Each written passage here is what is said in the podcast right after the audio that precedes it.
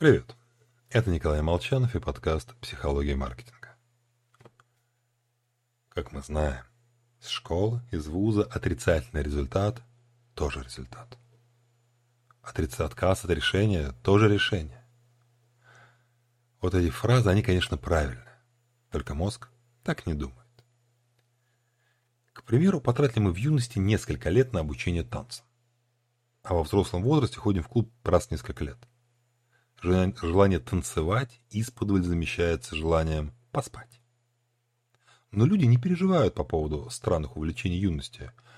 Говорят что-то вроде «это были дополнительные занятия спортом, я получил интересный опыт, прокачал растяжку». Справиться с переживаниями легче, если в случае плохого результата мы сможем придумать себе оправдание. Или обвинить кого-то. Найти причины, почему так получилось.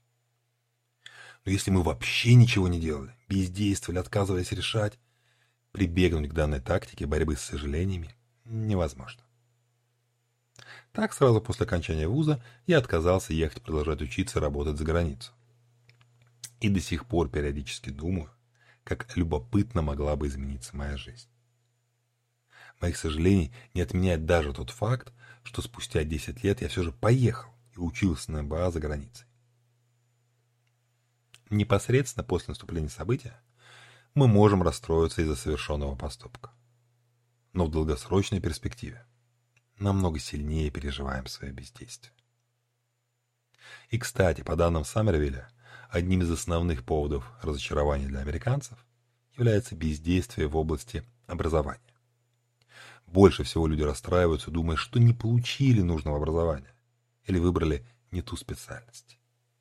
Так что Будьте внимательны. С вами был Николай Молчанов.